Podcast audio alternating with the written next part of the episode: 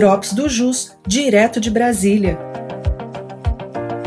Um boletim semanal com as principais notícias dos poderes executivo, judiciário e legislativo. Olá, eu sou Vitor Hugo, advogado da Unidade de Brasília, e neste episódio vou compartilhar com vocês as principais informações da última semana. No Poder Executivo, foi publicada a lei que retoma o voto de qualidade no CAF e alterou diversas outras disposições legais. Entretanto, apesar da sanção presidencial, verifica-se que algumas alterações legais foram objeto de veto, que serão tratadas a seguir. Dentre as mudanças propostas que foram sancionadas estão a exclusão das multas e cancelamento de representação fiscal para fins penais nos processos administrativos fiscais que tiverem julgamento favorável à Fazenda Pública pelo voto de qualidade, direito do procurador do sujeito passivo de realizar sustentação oral nos julgamentos colegiados da DRJ e do CAF, obrigatoriedade de julgamentos da DRJ e do CAF observarem as súmulas publicadas pelo CAF, exclusão dos juros de mora, possibilidade de parcelamento pelo sujeito passivo, utilização de prejuízo fiscal ou base negativa de CSLL e utilização de precatórios para liquidação ou amortização nos casos de julgamentos resolvidos definitivamente a favor da fazenda pública pelo voto de qualidade, desde que haja efetiva manifestação para pagamento no prazo de 90 dias. Teve ainda a possibilidade de transação tributária específica para créditos tributários resolvidos favoravelmente à Fazenda Pública pelo voto de qualidade, por iniciativa do sujeito passivo. Tivemos também a dispensa de apresentação de garantia judicial das decisões sobre créditos tributários resolvidos favoravelmente à Fazenda Pública pelo voto de qualidade, observada a capacidade de pagamento do contribuinte. Ainda, aumento de percentual de desconto do crédito tributário para 65%, que anteriormente era 50%, e do prazo para quitação de 120 meses, que anteriormente era 84 meses, da proposta de transação tributária pela Fazenda Nacional.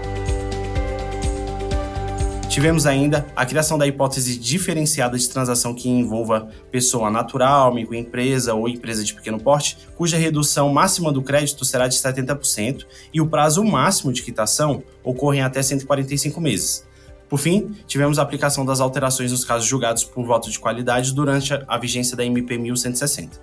Já sobre os principais vetos, foram vetados os seguintes pontos: submissão de controvérsia jurídica à Câmara de Mediação e Conciliação da Administração Pública Federal,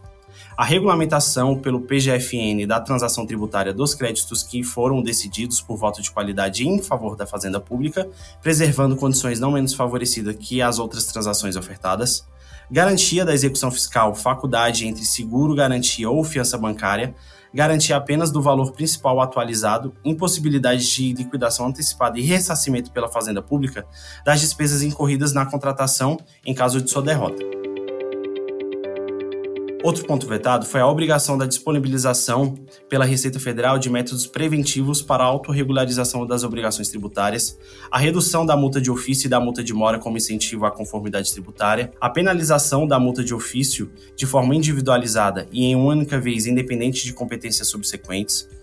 a vedação, a qualificação da multa de ofício no caso do sujeito passivo que divulgou ou não omitiu fatos ensejadores, a vedação, a qualificação da multa de ofício quando o sujeito passivo adotar providências para sanar as ações ou omissões que incorrem em sonegação, fraude ou conluio durante o curso da fiscalização. Tivemos também o veto à redução do percentual da multa de ofício em caso de erro excusável, lançamento com divergência de interpretação ou quando o sujeito passivo tiver agido observando práticas reiteradas da administração ou do segmento de mercado,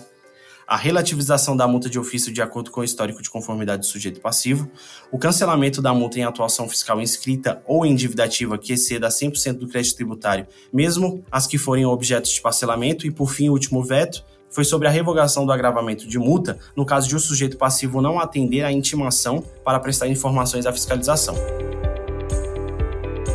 No Poder Judiciário, o plenário virtual do STF iniciou o julgamento dos embargos de declaração nos temas 881 e 885, no qual se discute a modulação de efeitos da decisão que definiu os limites para alteração ou modificação de decisões tributárias, da qual não cabe mais recurso, ou seja, fez coisa julgada.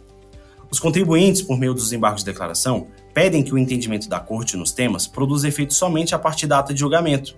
Apenas para recordar, em fevereiro de 2023, o plenário da Corte definiu a seguinte tese nos dois temas. As decisões do STF em controle incidental de constitucionalidade anteriores à instituição do regime de repercussão geral não impactam automaticamente a coisa julgada que tenha se formado, mesmo nas relações jurídicas tributárias de trato sucessivo. Já a segunda hipótese da tese diz que as decisões proferidas em ação direta ou em sede de repercussão geral interrompem automaticamente os efeitos temporais das decisões transitadas em julgado nas referidas relações, respeitadas a irretroatividade, a anterioridade anual e a noventena, ou a anterioridade nonagesimal, conforme a natureza do tributo. Ou seja, restou decidido que nos casos em que o contribuinte obtiver decisão favorável transitada em julgado, permitindo o não pagamento de tributo, perderá de forma automática o direito, quando o STF considerar a cobrança constitucional. O relator dos embargos, ministro Roberto Barroso, votou por não conhecer dos recursos dos Amiticuri, conforme precedentes mencionados, e rejeitou os embargos de declaração, alegando a inexistência de obscuridade, contradição, omissão ou erro material. No que se refere à modulação de efeito solicitada, alegou-se que não se vislumbra razões de segurança jurídica que a justifique. Os demais ministros ainda não se manifestaram. O plenário virtual do STF iniciou o julgamento do tema 633, que discute o direito ao creditamento, após a emenda constitucional 42 de 2003, do ICMS decorrente da aquisição de bens de uso e de consumo empregados na elaboração de produtos destinados à exportação, independentemente de regulamentação infraconstitucional. O relator, ministro Dias Toffoli, apresentou voto no sentido de negar provimento ao recurso extraordinário do Estado por entender que o dispositivo constitucional, o artigo 155 da Constituição, na redação dada pela emenda constitucional 42, o qual se ampara no princípio do destino, e nessa seara, na ideia da não exportação de tributos, estabelece em sua parte final que, havendo exportação, a qual é imune ao ICMS, e para o exterior de mercadorias ou serviços, ficam garantidos, sem impedimento de cunho temporal, a manutenção e o aproveitamento do montante do imposto cobrado nas operações e prestações anteriores. Entende o ministro que essa garantia se aplica no tocante aos créditos oriundos da entrada de mercadorias destinadas ao uso ou consumo do estabelecimento, relacionados com o processo de industrialização de mercadorias exportadas para o exterior.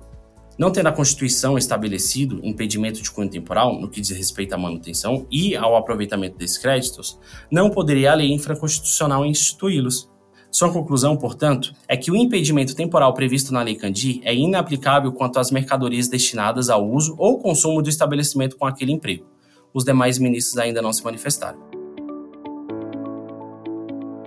plenário iniciou também o julgamento do tema 619, que discute o aproveitamento de créditos de ICMS decorrentes de aquisição de bens destinados ao ativo fixo da empresa em operações de exportação. O relator, ministro Dias Toffoli, propôs o cancelamento do tema 619, com os termos da fundamentação, e negou o provimento ao recurso extraordinário, com aplicação a ele do tema 633 da repercussão geral. O plenário iniciou também o julgamento da ADI que discute se os plenários que veiculam hospedagem de qualquer natureza nos meios listados no objeto impugnado são preponderantemente serviços para fins de tributação do ISS, de acordo com o relator, ministro André Mendonça, a ação direta em comento não tem condão de definir se os contratos que veiculam hospedagem de qualquer natureza nos meios listados no objeto impugnado são preponderantemente serviços para fins de tributação pelo ISS. Em seu voto, o ministro entendeu que sim, tais hipóteses seriam serviços e, portanto, estariam sujeitas à tributação do ISS. Dessa forma, o ministro entendeu que não há inconstitucionalidade no objeto atacado, portanto, a ação direta de inconstitucionalidade não merece ser acolhida. Os demais ministros ainda não se manifestaram. Por fim, o plenário virtual da STF iniciou o julgamento da ADI, que discute a exclusão da isenção do II e do IPI nas operações com petróleos e derivados por empresas da Zona Franca de Manaus. O relator, ministro Roberto Barroso, entende em seu voto a invalidade da tese apresentada pela requerente, a qual informa que a exclusão da isenção do II e do IPI nas operações com petróleo e derivados por empresas estabelecidas na Zona Franca de Manaus causaria um desestímulo ao crescimento econômico da região, visto que, na verdade, desde o início da Zona Franca, nunca houve benefício fiscal a essas operações. Dessa forma, segundo o ministro, não houve alteração nas condições fiscais favorecidas na Zona Franca de Manaus desde a promulgação da Constituição, ou mesmo revogação de benefícios. Dessa forma, expõe o ministro que fica evidente que a lei questionada não padece de vícios de inconstitucionalidade formal ou material, porque as exceções nelas veiculadas ao regime fiscal favorecido na Zona Franca de Manaus, em relação às exportações ou reexportações, as importações e as operações com petróleo, lubrificantes e combustíveis, já constavam da legislação originária pré-constitucional. Por fim, propôs a seguinte tese: é constitucional o dispositivo de lei federal que tão somente explicita a extensão dos benefícios fiscais concedidos à Zona Franca de Manaus pelo Decreto-Lei 288.